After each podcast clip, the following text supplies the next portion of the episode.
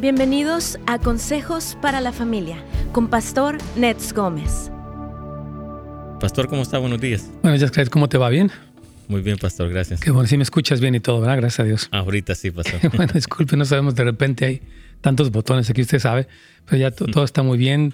Saludamos a Carlitos y a todos ustedes. Gracias por acompañarnos, hermanos, a través de, como decía Carlitos, a través ya sea de YouTube, por eh, Radio Inspiración o a través de Pastor Nets Gómez, también por YouTube por Facebook o cualquier otro lugar donde nos escuche, donde nos vea, bienvenidos a este viernes.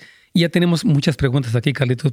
Podemos empezar con las tuyas o con las mías o una y una, como quieras. Una y una si quieres, pastor. Ok, comenzamos con la tuya entonces. Perfecto, aquí tengo una WhatsApp. Dice, buenos días, pastor. ¿Es normal que cada vez que le presento el Evangelio a una persona después tenga pensamientos negativos o será una superstición mía? Dice.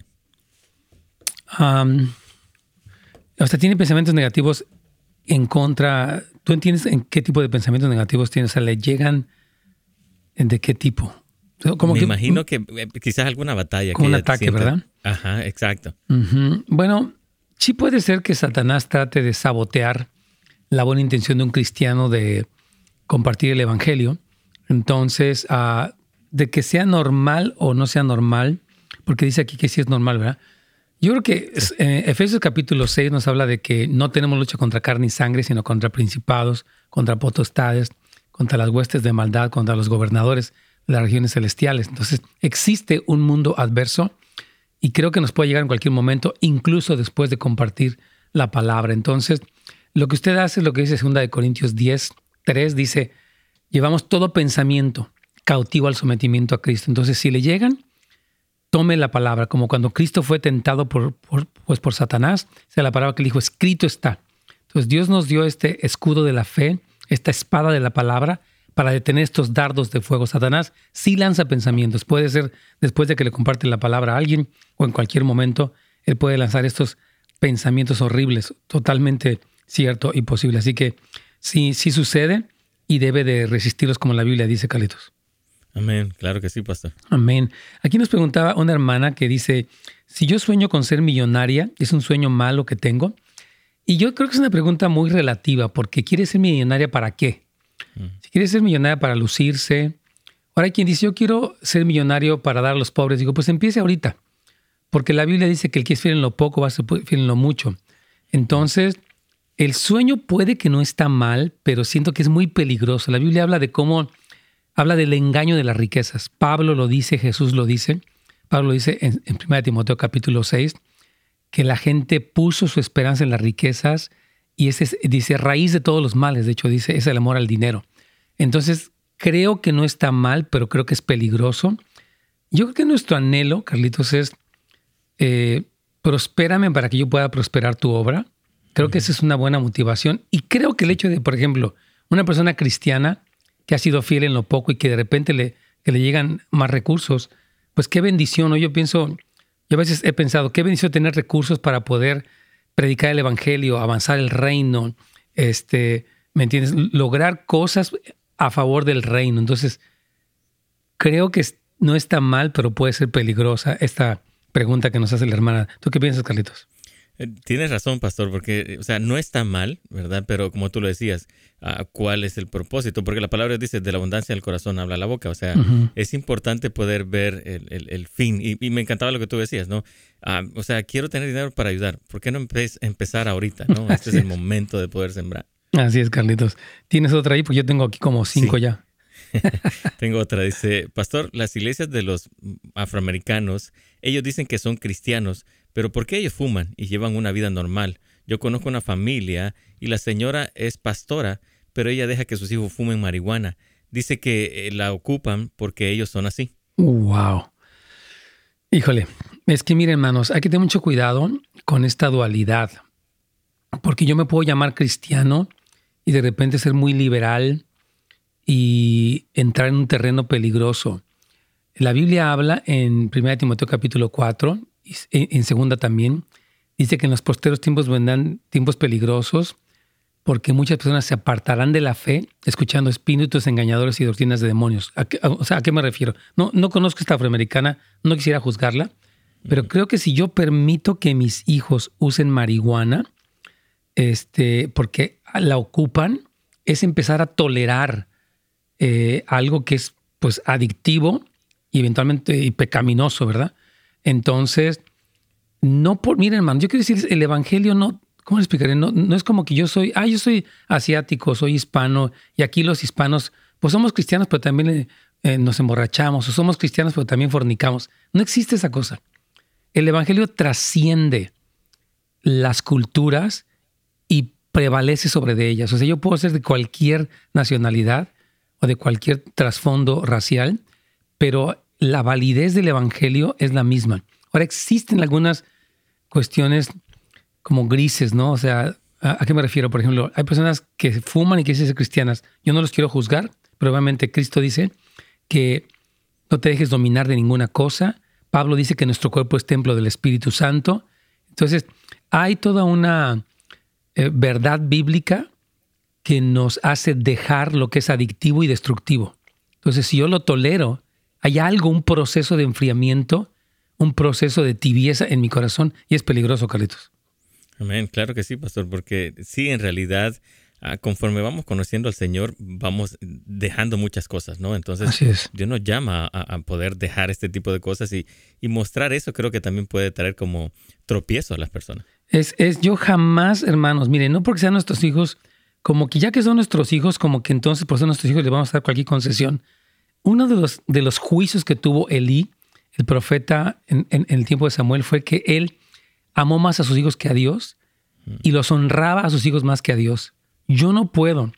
Yo amo, yo creo que todos amamos a nuestros hijos con todo nuestro corazón, pero no podemos hacer concesiones. Ah, es que es mi hijo, dale chance.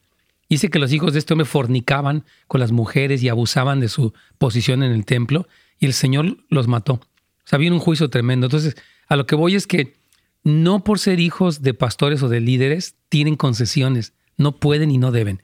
Aquí tengo yo otra pregunta. Es una persona, ¿cuál sería el límite entre ser religiosos o no? En mi país a la gente le gusta la música, pero yo dejé todo eso y solo le pongo a mi mamá música cristiana. Dejé el baile en las fiestas familiares. Dicen que soy religioso o hipócrita.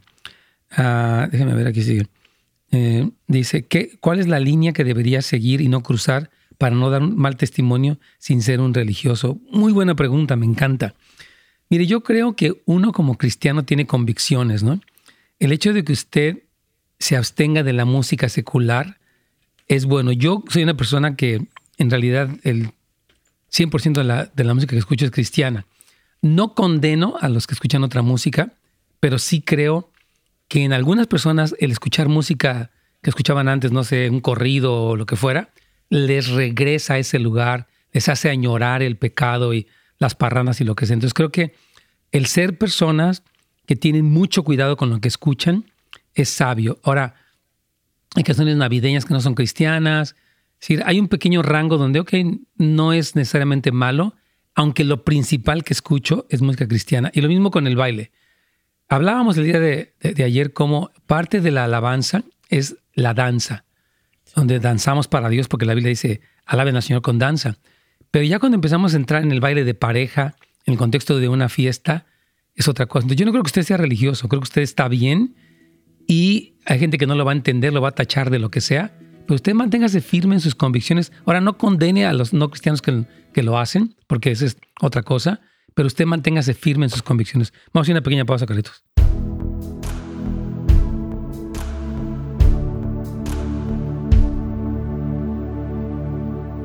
Muy bien, aquí yo quisiera solamente reforzar eso, ¿no? Que, ¿cuál es o sea, yo creo que una persona que se consagra y que le llaman religiosa debe de decir, bueno, yo tengo una convicción de que no voy a escuchar esa música y no voy a bailar en las fiestas, y yo respeto y de veras me uno a esa misma convicción.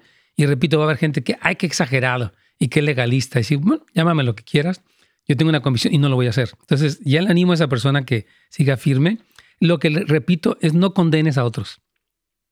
Están haciendo lo que hacen. Y bueno, yo tengo mi, mi propia convicción. Pablo dice que cada uno, que todo lo que no proviene de fe es pecado.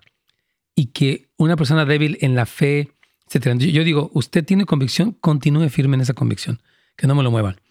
Ok, aquí dice la siguiente persona. We should be good for when we get... Oh, no, esa es otra cosa, perdóname, ya estoy aquí en otra cosa. Dice, tengo una pregunta. ¿Cuáles fueron los evangelios apócrifos y por qué los llaman así?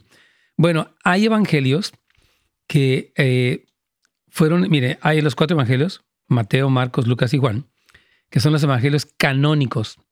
Y los apócrifos son otros evangelios que no se consideran de inspiración divina. Está el evangelio de Tomás, de María Magdalena, de Judas, y otras cosas raras que han habido allí. Y precisamente se les llama apócrifos porque precisamente están fuera del canon. Entonces, no conozco los nombres de todos, sé que los hay. De, repente, en alguna investigación he leído un poco, pero en realidad no me interesa meterme en estudiar lo que es falso y dudoso, me interesa meterme en estudiar lo que es verdadero y que, es, que, está, que ha sido canonizado. Entonces me mantengo muy firme en eso, hermano querido. Y sí, hay le llaman así porque están fuera del canon.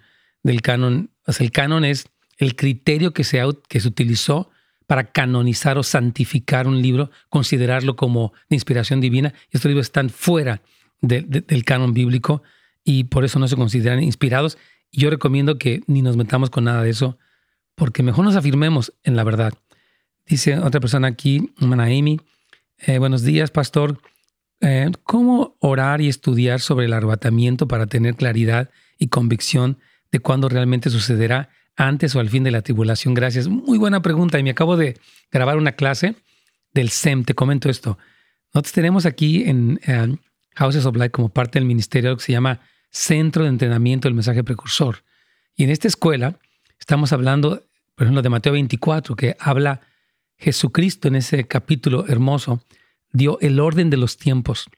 Y él dice que después de la tribulación de aquellos días aparecerá la señal del Hijo del Hombre y vendrá en las nubes y arrebatará a sus escogidos. Entonces, la Biblia dice, querida hermana, que lo habla clarísimo Jesucristo.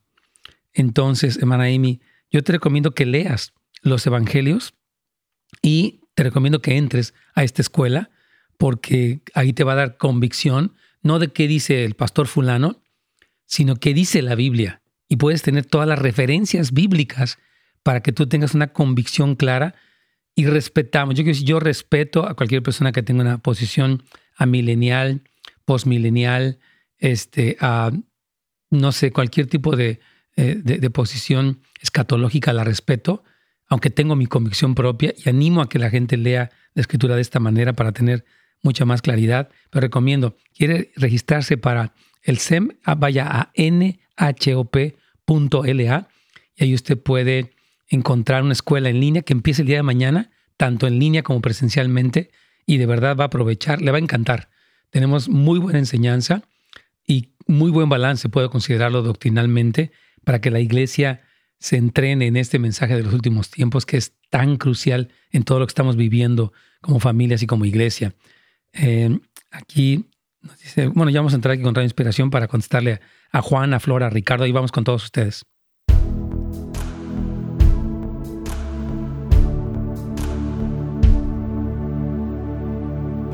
Claro que sí, Carlos, aquí estamos. Y repito, yo tengo aquí muy lleno de preguntas. Eh, una hermana me está preguntando que cómo orar y estudiar sobre el arrebatamiento para tener claridad y convicción de cuándo realmente sucederá, antes o al fin de la tribulación. Y esta pregunta es muy buena y es importante saberla. Y yo les comento, deben leer, hermanos, los evangelios como el primer, usa la palabra, bueno, como la primaria de eso, o sea, el, Jesucristo en, en, los cuatro evangelios, pero muy enfáticamente Mateo 24, Lucas 21, aunque también Lucas 17 y Marcos 13, habla muy claramente del evento del fin del tiempo. Entonces, hermana Amy, lea la Biblia. Usted, para que tenga esta convicción, puede leer obviamente Apocalipsis, donde narra acerca de los sellos, las trompetas y después las copas de la ira y, y expresa cómo al final de la séptima trompeta, que ocurre después de los sellos y antes de las copas de la ira, es cuando Cristo viene y Mateo 24 Dice, después de la tribulación de aquellos días aparecerá la señal del Hijo del Hombre, todo, todo ojo le verá y entonces arrebatará a sus escogidos de los cuatro puntos cardinales. Entonces, lea el Nuevo Testamento y recomendamos también una escuela que tenemos, Carlitos, se llama SEM, Centro de Entrenamiento del Mensaje Precursor, donde damos clases tanto presencialmente como en línea, para que las personas comiencen desde lo más básico. Tenemos cursos sobre Mateo, Daniel, Isaías, Zacarías, para que las personas muy importante, sepan ¿Qué está pasando ahorita de acuerdo a lo que Cristo habló del fin del tiempo? ¿Qué va a ocurrir y cuándo es que la Biblia indica que vendría el arrebatamiento? Carlitos, querido. Amén. Está increíble esta escuela, pastor. Eso nos ha ayudado mucho y, realmente para poder entender los tiempos, como tú lo dices, y, poder ver ah, lo que está pasando. Y como decía la, palabra, ¿no? que los entendidos, ¿verdad? Habla acerca de nosotros. Es importante poder reconocer todo lo que está pasando. Claro que sí. Oye, hay preguntas en cuanto a la danza. sigue habiendo todo esto. A ver, bueno, no sé dónde quieres ir. ¿Una llamada, una pregunta? Ahí. Ah, seguimos. Tengo esta llamada porque tiene rato nuestra hermana Lorena de Los Ángeles. Con mucho gusto, vamos. Ahorita. Eh, buenos días. ¿Cuál es su pregunta, por favor? Días, mi nombre es Lorena. Bienvenida, ah, Lorena. Yo tengo una pregunta para, para el pastor. Oh, pastor, yo lo escucho a ustedes desde hace como más de seis años. Gracias, hermana Lorena. Un gusto que nos escuche. Escucho, escucho su consejería, me encanta, sobre todo con los problemas entre parejas. Es, es, es, hermoso su programa y usted es un hombre bien bendecido, pero tengo una pregunta para usted. Para servirle, Lorena, ah, vamos. Mire, no sé si usted ha escuchado al pastor Rudy Gracia, ah. usted, por ejemplo, y la mayoría del, pueblo cristiano pararon de predicar la palabra de Dios para hablar de política y a favor de Donald Trump y a favor de Donald Trump. Mire, quizás ninguno de los dos presidentes sean buenos, porque los dos a lo mejor tienen sus, sus, sus sus hechos, ¿verdad?, que arrastran. Pero yo creo que Dios nos mandó a hablar sobre la palabra de Dios, no sobre política.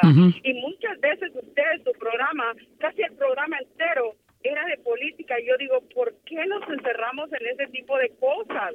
Creamos controversia. O sea, como cristianos quedamos bastante mal en estas elecciones porque mire hasta dónde llegó el señor este, dándosela de cristiano cuando en realidad siempre nunca fue cristiano. Ok, su pregunta para mí, ¿cuál sería? Su pregunta para hacer es ¿por qué predicamos más la palabra y dejamos la política a un lado? O sea, ¿usted cree que predicamos más la, que prediquemos más la palabra y que dejemos la política? Eh, eh, o sea, su pregunta, ¿me está recomendando eso? ¿O me está preguntando? Eh, a ver, quisiera entenderla, mi, mi, hermanita Lorena. O sea, ¿me está recomendando que no lo haga? ¿O me está, o me está preguntando? ¿Me está recomendando? No, le estoy preguntando oh. es por qué. No, no, no, le estoy, le estoy preguntando por qué metemos más la política, por qué, por qué la radio cristiana, por qué los pastores cristianos están promoviendo a Donald Trump cuando en realidad deberían de haber estado hablando de la palabra, la necesidad que el mundo está pasando, la necesidad del COVID ahorita. Eh, estoy muy orgullosa en cierta parte que las iglesias han sido las únicas que han ayudado a la gente, sobre todo el que no tiene ningún tipo de beneficio. Pero yo pienso que debemos hablar más la palabra de por, Yo también. Sí, yo también pienso que debemos hablar más la palabra. Estoy de acuerdo. O sea, si me, es que no entendí su pregunta, pero que debemos hablar más la palabra, estoy súper de acuerdo con eso. ¿Ya? Me encanta la idea. Definitivamente. Dejemos la política a un lado. Eh, más nos metemos en, en controversia y Dios nos mandó a hablar la palabra de Dios. Pero igualmente ya volví a escucharlo otra vez porque me encanta su programa, dejélo de lo político por un lado. Ok. Dios me la bendiga, hermana Lorena. Gracias por su comentario. Bendiciones. Este, vamos con alguien más, Carlitos. Juliana desde Corona. Claro que sí. Hermana Juliana, bienvenida. Hermano, el Señor le bendiga. Igualmente. No les quiero hacer muy larga mi historia. Tengo 29 años de casada y me casé. Yo era de las asambleas de Dios y mi esposo era nazareno, pero él se apartó del Señor. Y los primeros años fue candil de la calle y oscuridad de su casa. Ajá. No estuvo en, el hogar, pero entré en depresión en el año 2009. Mm. Duré 11 años en depresión y ahora que, que salí de la depresión, en ese tiempo él se, se encargó de todo. Y ahora que salí de la depresión, él me quiere gobernar, controlar. No quiere que vaya a la iglesia, no quiere que vaya a las reuniones con las hermanas. Y, ah. y, no, y, yo respeto mucho el, el mandamiento que hasta que la muerte nos separe. Pero no sé qué hacer, no quiere que. Bueno, no, no quiere que Dios me... Es que yo creo, hermana querida, que su esposo no es su Dios, es su esposo. O sea, él, usted tiene que respetarlo, someterse a él, pero en el Señor. Pablo dice en Efesios capítulo 5 que las casadas estén sujetas a sus maridos como al Señor, pero ah, nunca la autoridad de su esposo supera la autoridad de Dios. O sea, con todo respeto, si él no la deja ir a la iglesia, usted puede decir, bueno, mi, amor, pues no quieres que yo vaya, pero la Biblia dice que no, voy a ir tanto porque te respeto, pero voy a ir. Y si usted, digamos, gana un ingreso y usted tiene esa prerrogativa, esa libertad de, dar su diezmo, entonces, si este abuso de autoridad de él no es correcto, hermana querida, yo creo que, pues sí, él, como usted dice, se apartó y, y pues, etcétera, ¿no? Pero hay que estar orando por él. Sea un testimonio. Primera de Pedro, capítulo 3, dice que la mujer cristiana, con una conducta casta, respetuosa, puede ganar al marido incrédulo. Entonces, sin rebelarse, manténgase firme en el Señor, eh, respete a este hombre y ore por él, porque Pablo dice, perdón, Pedro dice, una promesa de la Biblia, que este hombre puede venir al Señor al ver la conducta de usted que es limpia, que es respetuosa. Entonces yo, yo le animo, hermana Juliana, que, que siga firme, este, pero él, él, no, él no puede ocupar el lugar de Dios. No más no vas a la iglesia, no vas con las hermanas. Este, si le bueno, eres mi esposo, pero no eres mi Dios, ¿verdad? Te respeto mucho y voy a honrarte, pero no, no voy a dejar al Señor porque tú no quieres que yo vaya. Entonces le animo a que se mantenga firme, hermana, pero sin, sin una de que no lo condene, no lo ataque, no se revele, sea respetuosa, pero sea firme. Ana Juliana. Yo tengo mi propio ingreso, yo. Oh, pues usted puede diezmar he recibido mi sueldo. Claro, usted puede diezmar, hermana, porque... Claro, entonces si él dice que no, decirle, bueno, lo siento, pero este dinero pues yo lo gano y tengo pues la libertad de hacer esto, ¿verdad? Entonces siga firme, hermana, este hombre no es su Dios, él se cree su Dios, pero no, no ha llegado ahí ni va a llegar. Vamos a hacer una pausa, Carlitos.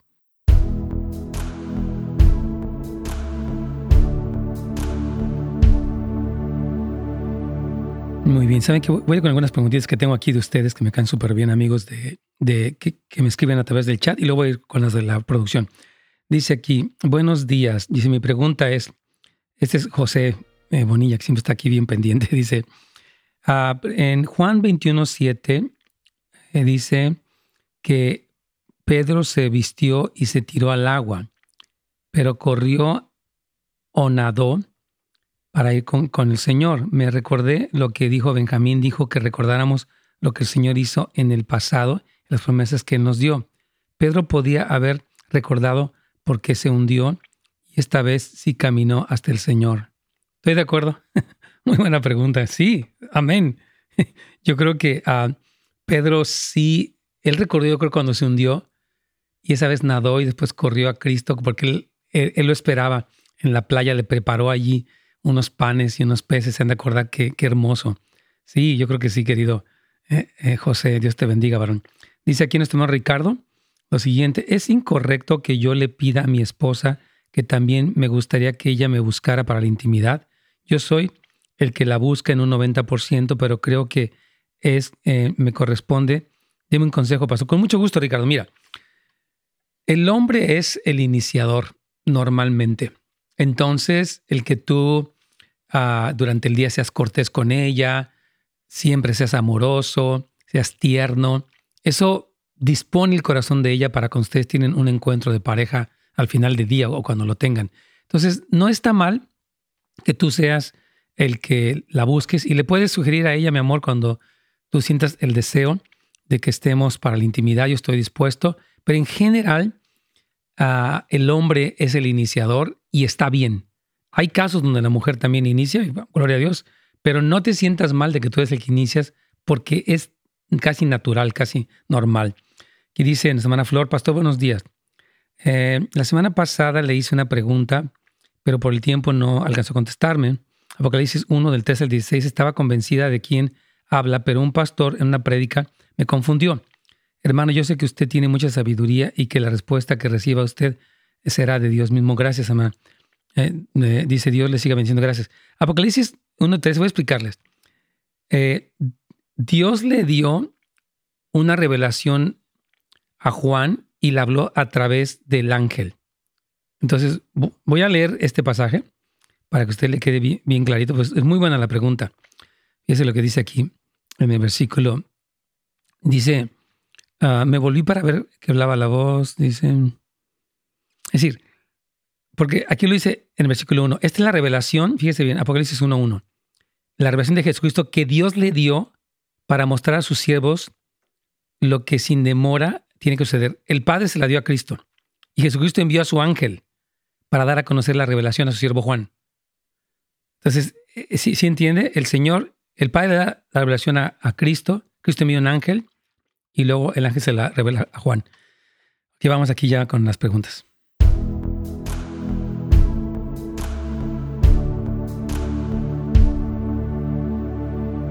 Sí. Entonces ya, ya terminamos con la hermana Juliana, ¿verdad? Sí. Entonces, ¿tienes otras preguntas más ahí? Sí, tengo a Catril y a María. Vamos, con Catril desde Riverside. Catril, ¿cómo no? Bien. Bienvenida. ¿Cuál es su pregunta, por favor? Buenos días, pastor. Buenos días, hermana. Bendiciones para toda Radio Inspiración. Gracias. Y todos los programas, todo lo que se habla y todo siempre es con la guía del Espíritu Santo y para ayudarnos a todos, pastor. Gracias. En, todos los aspectos de nuestra vida. Gracias y bendiciones por todo. Gracias, hermana. Mi pregunta directita, pastor, es, ¿usted, usted me recomienda, pastor, o bueno, no me recomienda, me da una guía si La Pasión de Cristo es una película que yo pueda ver con mis hijos, pastor? Wow, muy buena pregunta. Mire, la película de, de, Mel Gibson fue una película obviamente muy bien producida, o sea, es una película fuerte porque es muy gráfica, o sea, muestra la crueldad de lo que le hicieron a Cristo, que yo creo que todavía la película se queda corta porque la Biblia dice que él fue desfigurado. Eh, Isaías 53 habla de una cosa muy, muy cruel. Y yo creo para verla con la familia hay dos o tres puntos aquí. Número uno, eh, hay algunos elementos muy raros, un como enano que se lee ahí muy extraño. Hay una presencia de María que creo que como él es de un trasfondo católico, hay un énfasis un poquito que el Evangelio no hace tanto. Y, ah, repito, tiene partes muy gráficas, muy, muy, fuertes, ¿no? De, de, esta como Jesús fue literalmente masacrado ahí. Entonces, yo la vería con hijos mayores y que, muchas que tengan discernimiento. Creo que para un niño es muy fuerte y hay cosas que le pueden confundir, como le digo, estas este, uh, cosas de, un como demonio extraño que sale ahí. Es muy raro. él hace una, una persona como sin pelo que aparece en las escenas y Satanás y... Pero eso es Mel Gibson, ¿verdad? Que tiene sus ideas. Entonces, la vería con jóvenes más adultos que tienen discernimiento. Hermana Catril. Claro, pues mis hijos son 17 y 16 y a pesar de todo ellos dicen que está muy fuerte. Está muy fuerte. Que, no les gustaría verla, pastor. Si no la quieren ver, yo creo que no tienen que verla. Más bien, pues, predíqueles el evangelio. Yo creo no. ellos, pero sí, es muy fuerte, realmente es, muy gráfica. de hecho, Mel Gibson, muchas de sus películas, él tiene torturas muy fuertes él tiene esta obsesión por la sangre. Cuando hizo esta película Apocalipto, que es un derramamiento de sangre espantoso, él tiene una obsesión como persona, se ve en sus películas, por la sangre y por el tormento. Entonces, si no, la quieren ver, toda la paz de Dios que no la vean, hermana. No pasa nada. Amén. Así haré, pastor. Gracias por su guía y por todo. Siempre bendiciones. Dios le bendiga, hermana querida. Muy bien, Caritos. ¿Quieres ir con otra pregunta? Sí, tenemos a María de Kentucky, pastor. Vamos para Kentucky, ¿cómo no? Hola, mi hermana querida, Dios le bendiga. Sí, hermano, Dios le bendiga. Este, aquí eh, preguntando algo que estoy un poco así que no, no sé muy bien. Este, mi pregunta es, ¿a quién escribió el libro de los hechos? Lucas. ¿Lucas? Sí, él lo dice allí, porque él habla de dos tratados. Habla del primer tratado, o Teófilo, él se, dirige a, a, un, pues a alguien que le está escribiendo el Evangelio, y habla, el, primer tratado es el Evangelio de Lucas y dice, tiene otro tratado, otra, otro libro, y es el libro de Lucas. Y de hecho Lucas incluso se pone varias veces, él, él se incluye en la historia, fuimos a tal lugar, él andaba con Pablo, entonces sí, eh, fue el, el, doctor Lucas. Ok, hermano, muchas gracias. Para servirle, hermana. Es un libro hermoso, por cierto, los hechos es, es los hechos del Espíritu Santo en la iglesia primitiva, así que sígalo leyendo, hermana, Dios me la bendiga. Amén. ¿Tienes otra pregunta ahí, Carito? Si no, aquí tengo muchísimas. Sí, tengo una pregunta de WhatsApp, Pastor. Vamos, si gustas. Ah, dice, ¿me podría ayudar a entender el siguiente versículo? Es Hebreos 12, versículo 27 y 28. Dice, y esta frase, aún una vez, indica la remoción de las cosas movibles como cosas hechas. Oh, me para encanta. que queden las inconmovibles. Así que, recibiendo nosotros un reino inconmovible, tengamos gratitud y mediante ella sirvamos, a Dios, agradándole con temor y reverencia, porque nuestro Dios es fuego, consumido. consumido. Ujú. Wow, qué tremendo. ¿Es desde el versículo cuál, dijo ella? 12, Hebreos ¿qué? 12, 12, versículo 27 al 28. Ah, Ok, perfecto. Hermanos, este Quiero versículo es glorioso. Voy a explicarles. Eh, ahí está hablando eh, el escritor de Hebreos que se piensa que es Pablo, pero hay otras versiones. Él, él no pone su nombre ahí. Entonces, muchos de los comentaristas han, no han definido como el autor definitivo del libro a Pablo, aunque es un libro definitivamente canónico, o sea, de Dios, ¿verdad?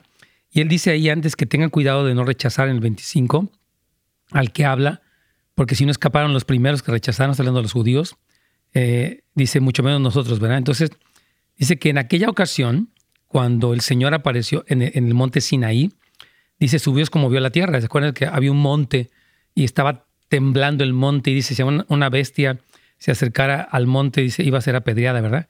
Entonces, la frase, eh, él está citando un texto de Ageo. Eh, amo ese, ese versículo porque el versículo de Ageo menciona la conmoción o el sacudimiento de las cosas. Y eso es específicamente referido a los últimos tiempos. Entonces, cuando dice que conmovió la tierra, dice, aún una vez más, según lo que dice Ageo, él va a volver a conmover eh, las cosas, ¿verdad? Y dice que habla de una... mm, O sea, que lo, que lo que es conmovible, lo que está en este mundo, porque esto, lo que está ahorita no, no es para siempre, va a ser reemplazado por lo que va a estar para siempre. Y habla específicamente, por ejemplo, vamos a hablar de, de la Jerusalén terrenal y de la Jerusalén celestial. Entonces, las cosas que vemos ahorita, dicho en muchos versículos, son temporales, pero las cosas que Dios va a establecer en la tierra son cosas eternas. Entonces, porque dice que las cosas eh, van a ser, eh, que, lo, que lo conmovible va a ser reemplazado por lo inconmovible. Entonces, eso inconmovible es, es el reino venidero que viene en la segunda venida de Cristo. Entonces, dice en el 28, así que recibiendo nosotros un reino inconmovible, que es el reino de los cielos, tengamos gratitud y mente ellas y vamos a Dios agradándole con temor y reverencia. Oh, Señor, tú vas a destruir todo esto. Eso es en la segunda venida, después de la séptima trompeta, vienen las copas del aire y el Señor hace una, un programa de demolición del reino del anticristo, de sus edificios y de sus locuras. Y habla que nuestro Dios es fuego consumidor. Dios, en muchas partes de la Biblia, va a manifestar su juicio con fuego. Lo hizo en el tiempo de Elías, lo hizo en, el tiempo de Sodoma y Gomorra y lo va a hacer también todavía. Va a consumir, ya no por agua, porque se lo prometió a, a Noé que no lo iba a hacer así, pero lo va a hacer por fuego. Entonces, habla del juicio de Dios sobre todo lo que está ahorita en el regreso de Cristo y esta realidad nos mueve a una reverencia. Señor, yo te voy a honrar. No voy a enfocarme demasiado en las cosas que son conmovibles porque estoy esperando. Pablo también en Corintios dice, dice, hermanos, las aflicciones del tiempo presente no son comparables con la gloria venidera que nosotros ha de manifestarse. Y habla, dice, no mirando nosotros las cosas que se ven, porque las cosas que se ven son temporales, pero las que no, son, no se ven son eternas. Entonces, este versículo de Hebreos habla de este reino venidero en la segunda venida de Cristo que va a ser para siempre. En fin, hay tanto que hablar, Carlitos. Amén. Wow, qué increíble, pastor. Ah, está hermoso. Es- Sí. Estudien ese pasaje porque le- les va a tener mucha luz. Eh, ¿Tienes unas preguntas ahí? Yo, yo aquí tengo más. Sí. Tengo una pregunta y luego vamos a una llamada. Este. Esta pregunta es anónima. Dice, hola pastor, mi sobrina se declaró lesbiana y ya vive con su novia, pero mi hermano y mi cuñada la reciben en su casa con todo normalidad, sa- sabiendo que ellos son cristianos. Dice, ¿eso es esto correcto? Yo quiero mucho a mi sobrina, pero me siento incómoda. Wow, vamos a ir a la pausa porque me va a encantar responder. Es una pregunta muy buena y muy para este tiempo que proliferan tantas estas cosas. ¿Cuál es la respuesta cristiana frente a un evento así de una sobrina que se regala, que se declara lesbiana y, viene con su novia? Vamos a ir a la pausa, Carlitos, y ahorita regresando la respondemos.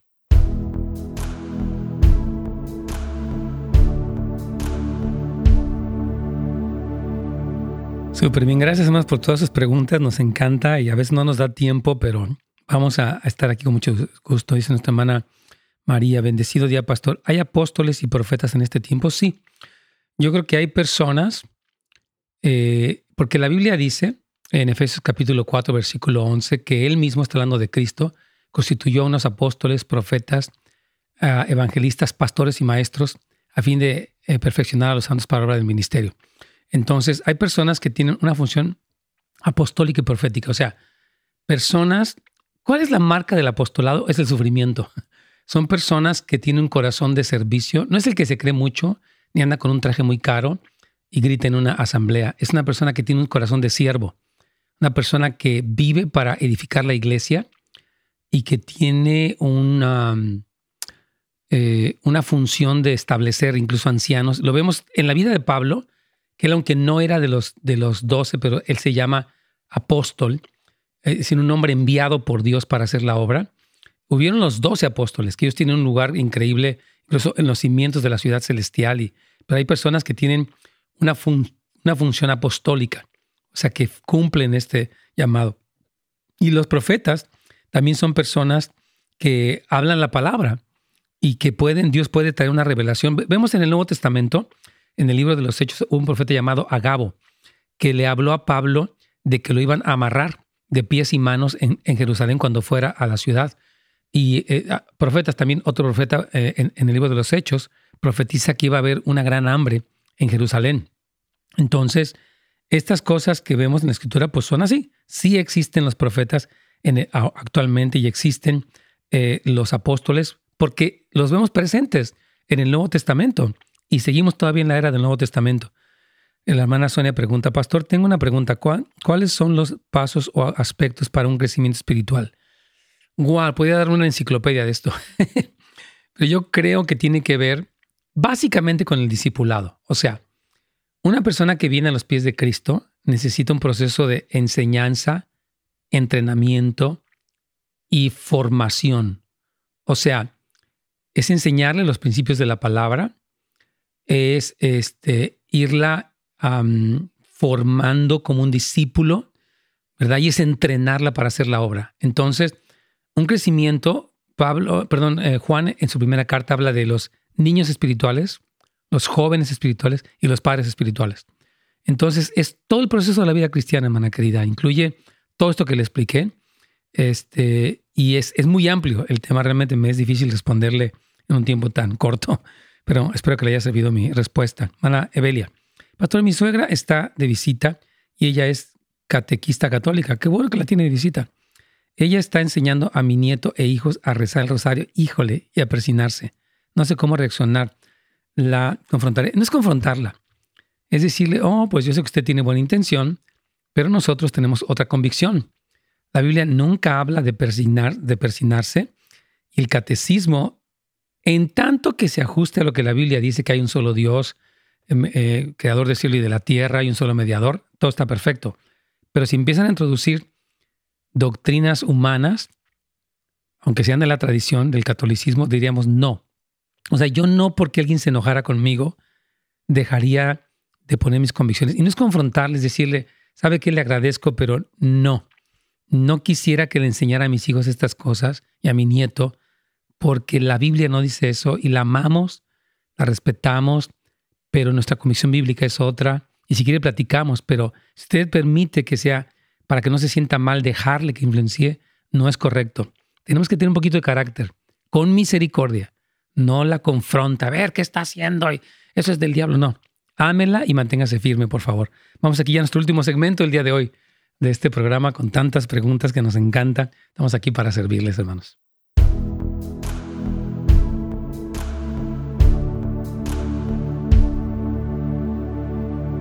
Sí, mi aquí estamos con esta llamada anónima o esta pregunta muy buena, donde dice ella que, bueno, se declaró su sobrina lesbiana y dice que vive con su novia eh, y dice que su hermano y su cuñado, o sea, los padres de ella, ¿verdad? Eh, lo reciben pues con toda normalidad, como que, ah, qué bueno. Eh, ahora, aquí lo que nos preocupa es que ellos son cristianos. Sí. Y mire, como yo lo decía hace un momento en el programa, yo creo que es de Dios esto, que no por ser mi hijo, voy a aguantar todo. Ah, es que es mi hija. Ok, es mi hija, pero tengo que amarle lo suficiente decirle, mira, mi hija, yo te amo, ah, te amo a ti, incluso puedo amar a esta muchacha, pero no admito, no estoy de acuerdo con esto porque no está bien delante de Dios.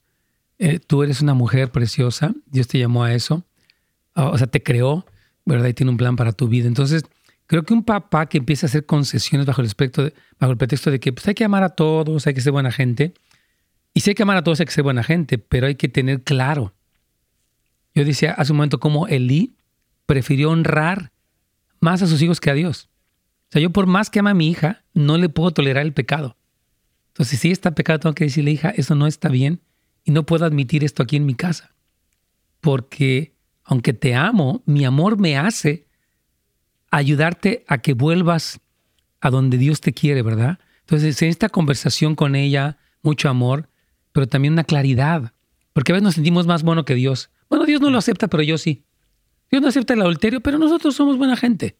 Entonces, yo creo, Carlitos, que es, que es un error, ¿verdad? El pensar que al admitir estas cosas estamos haciendo algo bueno. Yo creo que ellos pueden orar por esta otra muchacha, por la salvación de ella, definitivamente tratarla bien, pero el hecho de aprobar esta relación de fornicación entre dos lesbianas no es correcto, Carlitos. Sí, así es, pastor. Yo estoy de acuerdo contigo en la respuesta que acabas de dar y en realidad sí, principalmente como tú lo decías, como cristianos tiene que haber una convicción, ¿verdad? No estamos hablando de, de, de, alguien, de odio, ¿no? Sino que estamos hablando de amar a la persona, ¿verdad? Pero también tener esa convicción y explicarle el por qué. Seguro, claro que sí, Carlitos. Tienes una llamada ahí, ¿verdad? Sí, tenemos una llamada. Tenemos a María de Lemon Grove. Vamos, si quieres. Aquí está María. María, ¿cómo está? Dios le bendiga. Dios le bendiga, pastor. Yo solamente quiero darle las gracias, pastor, mm. a usted y a todo ese equipo que usted tiene ahí en los tiempos uh, cuando se acercan las elecciones, en el tiempo de votaciones porque ustedes se esfuerzan tanto para traernos la información de quiénes son los que están corriendo para cada puesto. Porque en los panfletos que recibimos en la casa, la información no es muy completa. Entonces yo quiero darle tanto las gracias a usted y a su equipo porque ustedes se esfuerzan, se esmeran para llevarnos a nosotros la información correcta. Por eso me, dolió mucho lo que habló la hermanita hace ratito. Yo sé que debemos estar en las cosas de Dios y que deben de, predicar la palabra y ustedes lo hacen. Todo el año ustedes lo hacen. Yo coincido con usted. Creo que nuestro mensaje principal no ha sido la política, es el Evangelio. Y cuando hablamos de la política, hablamos desde el lado del Evangelio y para el Evangelio. Entonces, este, yo coincido con lo que usted dice porque o sea, nuestra meta es el Evangelio y lo hemos dicho repetidas veces, nuestra esperanza no es un hombre, ni Biden ni Trump, es uno, bueno, es, es, otro hombre, más bien es, el regreso de Cristo a la tierra, ¿verdad? Y es su reino. Entonces coincido con usted de que no es el énfasis. Y de hecho, bueno, hemos hablado en algún momento, pero si usted analizara los 2.800 temas que hemos hecho a lo largo de estos 16 años, se daría cuenta que el mensaje principal ha sido y será siempre el Evangelio. Amén. Así lo creo, pastor. Así, lo creo. Por eso yo quiero darle las gracias y que no se me vaya a desanimar porque ustedes son de mucha bendición. Toda esa información que nos llega a través de ustedes, yo la agradezco con todo el corazón y yo sé que todo esto viene de Dios. Amén. Gracias, hermana María. Tremendas palabras. Le agradezco pues, a, a, a nuestra hermana Lorena, Lorena lo que opina porque todo el mundo es respetable y se les agradece. Pero sí coincido que si pudiéramos sopesar la cantidad de veces que hemos hablado de algún aspecto político y de algún aspecto, por ejemplo, de la familia del evangelio, pues obviamente nuestro mensaje principal, por eso se llama Buenas Nuevas para las Familias, para la familia. Y sí, tocamos el tema únicamente, como usted lo dice, porque queremos orar, porque sentimos que debe haber un balance. Hay mucha información allá afuera que, como usted lo dice, no es exacta y nos manipula y creemos que hay otro lado de la historia que tenemos que oír. ¿Para qué? No para rebelarnos, no para promover una revolución, no para odiar a nadie, sino para orar bien, para eh, educar e incluso para votar bíblicamente. ¿no? Sentimos que de, eso se trata y volvemos al tema del Evangelio. Desde hecho, desde que comenzamos hemos estado hablando del Evangelio constantemente aquí, hermana. Así que gracias, hermana María, por sus palabras. Dios me la bendiga. Amén. ¿Tienes, otra pregunta, Ibera Carlitos? Sí, María desde Los Ángeles también. Ana María, tenemos un minuto para su pregunta. Si la hace rapidito, la podemos contestar.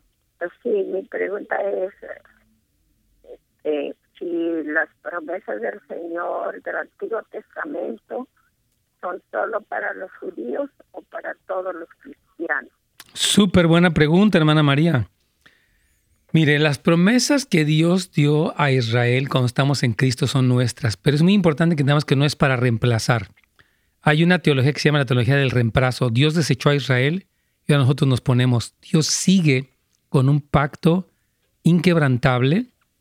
Ah, de hecho, un pacto que él hizo con Abraham y esas promesas siguen siendo para ellos. Pero nosotros sí podemos ponernos, pero es importante tener discernimiento en dónde me coloco.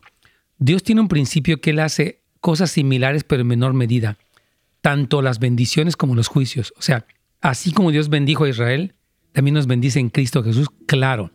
Así como Dios va a restaurar a Israel, también nos restaura a nosotros, claro. Entonces yo puedo poner mi nombre en el Salmo 23, sí, Jehová es mi pastor, nada me faltará. Yo no soy de ascendencia judía, o sea, no tengo abuelos ni nadie judío, pero estoy en Cristo. Por lo tanto, soy heredero de las promesas. Y de hecho Pablo menciona esto, que en Cristo las promesas son sí y son amén por medio de nosotros. Entonces sí, hermana, podemos colocarnos todo con balance y con discernimiento. Se nos terminó el tiempo, Carlitos.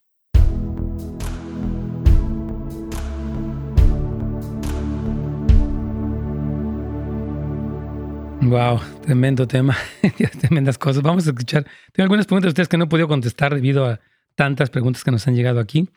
Este, ah, pero quiero atender a Oscar. Hola Oscar, ¿cómo estás? Nos da mucho saludarte. Dice, buenos días, gracias por traer a su programa temas relevantes y actuales, a aterrizarlos a la, luz de la palabra, para que los que escuchamos su programa podamos tomar decisiones a la luz de la palabra, como el ir a votar por un, por un gobernante. Gracias, eh, Oscar, por tus palabras. Dios te bendiga. Creo que ha sido nuestra intención. Eh, Armando dice, Pastor, buenas tardes. Saludo de acá desde Metroplex. Claro que sí. Una pregunta respecto al mismo la misma pregunta que le hicieron. Ahorita, ¿por qué será que cada vez se mira más lesbianas que homosexuales? ¿Será acaso porque el hombre ha, se, ha, deslindado de sus responsabilidades como esposos y padres? Mi respuesta es que sí. Yo creo que la hombría ha sido terriblemente atacada desde el principio y actualmente más todavía, y porque la hombría no le gusta al diablo. El, hecho de que un hombre, yo creo que los hombres hemos cometido muchos errores, ha habido machismo, abuso de autoridad, violencia doméstica, horrible. Eh, mucho eh, rebajar a las mujeres, asesinarlas, lo que se llaman esos feminicidios, es horrible. Entonces el hombre ha fallado. Pero la hombría en Cristo es muy buena. Un hombre que protege, que enseña a su familia, que lucha por su familia, un hombre que es un líder, es una bendición. Pero Satanás quiere erradicar la hombría. Es una especie de castramiento del hombre donde quiere impedirlo de tener cualquier tipo de actitud masculina. Entonces creo que sí, hermano Armando, ahí estamos en una cosa muy fuerte en ese sentido. Y voy, a decir con algunas preguntitas de aquí, unas dos o tres. Este, dice aquí lo siguiente. Mm. ok, aquí dice, una hermana en Cristo, consagradas en Dios, está con stage etapa, eh, con etapa 4 de cáncer y no le dieron esperanza. Qué duro.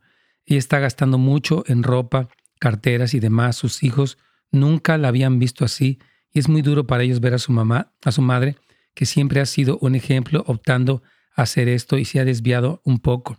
Mi hermana sigue buscando de Dios y sigue sirviéndole a Él. ¿Qué consejo me da para ella y sus hijos que están preocupados? Mira, hay personas que para lidiar con el dolor de una enfermedad mortal o terminal, tratan de, llaman en inglés cope, como de superar esto por la vía equivocada. Así que en, la compra de un objeto, vestido, ropa, lo que sea, hay ah, pues una especie de como de, ah, como de gusto, no me compré estos zapatos, lo que sea. Y es una forma equivocada de lidiar con el dolor. Yo creo que la amaría, oraría por ella, no la condenaría, este, le diría, refúgiate en Dios y vamos a tomarnos un café. O sea, porque la, reacción ante un evento tan fuerte como el cáncer, eh, que obviamente puede ser terminal, eh, es muy difícil programarla. Entonces, yo creo que si esta hermana es cristiana, hay que ayudarla, porque a veces la persona está en shock, ni siquiera sabe lo que está haciendo. Entonces, creo que hay que tener mucha misericordia de ella. Mana Flor dice: Yo he estado ayunando, pero no siento la presencia de Dios. ¿Por qué será? No se preocupe. Dios promete una recompensa para el ayuno. Entonces, siga ayunando hasta que usted sienta y el Señor le diga lo que sea. Y Dios le va a dar una recompensa y actúe por fe. No siento nada, pero voy a seguir porque Dios dijo. Entonces, mi ánimo es que usted siga ahí firme. Otra más dice, pastor, mi hija anda con un muchacho que no es cristiano. Híjole, el muchacho está dispuesto a ir a la iglesia. Mi hija quiere saber cómo animarle. Híjole, hermano, yo he visto que a veces las personas que no son cristianas y andan con cristianos dicen que sí a todo, con tal de quedarse con la persona que les gusta. Entonces, oren por él, llévenlo a Cristo, pero lo mejor sería que si ella realmente quiere que él sea salvo, debe de dejarlo para que la decisión de él sea realmente porque quiere a Cristo. Entonces, anímelo y le ok, mira, lo más importante aquí no es que seas mi novio, es que conozcas a Cristo. Entonces, vamos a dejar de ser novios y acércate al Señor y después vamos a ver qué hacemos. Debe haber esta fe, obediencia para hacer las cosas bien, porque si siguen en esta relación, he visto cantidad de personas que, oh, no es cristiano, pero dice que sí, qué bonito, ya que se casan, dice, nada que quiero a Dios ni a nada, porque lo hicieron solamente por obtener a la persona, pero no fue sincero. Pastor, ¿cuál es el verdadero ayuno que Dios le agrada? Isaías 58, léalo, porque habla de cómo es un ayuno que es dejar de comer, pero también hacer justicia, misericordia, ser honesto, ser honrado. Importantísimo. Lea Isaías 58. Dios le bendiga. ¿Qué le puedo decir a mi novia, a novia de mi hijo que trató de suicidarse? No tengo mucha relación con ella. No me permite mucho acercarme a ella porque no le permitió situaciones incorrectas en mi casa. Claro, ore por ella, hermana, y trátela con mucho amor y háblele no tanto de lo que está haciendo mal con su hijo, sino de la esperanza, del amor, del perdón, de la paz y aún del gozo que Cristo le ofrece, hermana. ¿Es bueno ayudar a la gente que pide dinero en la calle? Yo creo que sí. Eh, obviamente recomiendo que ayuden a los indigentes a través de ministerios que ya trabajan con ellos, porque no sabemos. Y hay que ser muy sensible a la voz del Espíritu Santo. Puedes dárselo y orar por él, o puedes comprarle comida. En fin, obedece al Señor. Ah, pastor, debemos guardar el sábado, como dice la Biblia. Eh, en el Nuevo Testamento no existe ningún versículo que dice que debemos de guardar el sábado. Es más, el único que existe en Colosenses 2 es 16, 17. Si nadie os obligue en cuanto a días de fiesta, días de reposo. No existe en el Nuevo Testamento ninguna ley que obligue a que el cristiano lo guarde. ¿Es bueno descansar un día? Sí. Según Hebreos 4, el cumplimiento del sábado es Cristo, Él es nuestro reposo. Cuidado con, con el legalismo, hermana Ivonne. Mucho cuidado. Estoy de acuerdo con el pacto de la alianza y todo, pero lea el Nuevo Testamento. Please, ya, me mencioné aquí Génesis, Éxodo, Isaías. y lea, por favor, el Evangelio y lea Hechos cuando muchos judaizantes querían obligar a que la gente, es más, querían obligar a que Cristo guardara el sábado a la manera de ellos. Entonces, cuidado con esta énfasis desmedido en el sábado, hermana. Mucho cuidado. Saludos desde Argentina, hermana Mariana. Le hemos tenido aquí un gusto. ¿Qué tipo de ayuno me, puede hacer un niño que me recomendaría para atinar con mis hijos? Tal vez los niños puedan, por ejemplo, un ayuno de televisión, de teléfono, eh, de juegos, de cosas así, para dedicarse al Señor. Pero tenga mucho cuidado que no sea una imposición, no sea legalista, es una invitación de abstenernos de cosas para encontrar en Dios nuestro gozo. Última pregunta, y con eso ya me despido. Dice, mi pregunta es, ¿se ha, escuchado hablar de el principio divino? ¿Y qué opina? No sé a qué se refiera. Hay muchas cosas ahí. Hermanos, me despido de todos ustedes. Les recuerdo que tenemos SEMP el día de mañana.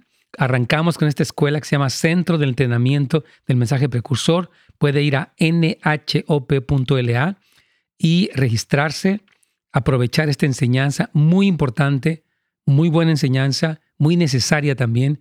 Así que vaya por favor. Y también si usted no tiene iglesia, acuérdese, puede acompañarnos aquí mañana a las 6 de la tarde en casasdeluz.la o el día domingo estamos también a las 8 y media de la mañana en vivo o a las 11 de la mañana. Un abrazo, bendiciones para todos. Gracias por escucharnos. Gracias por sintonizarnos. Para más información y otros programas, visite netsgomez.com.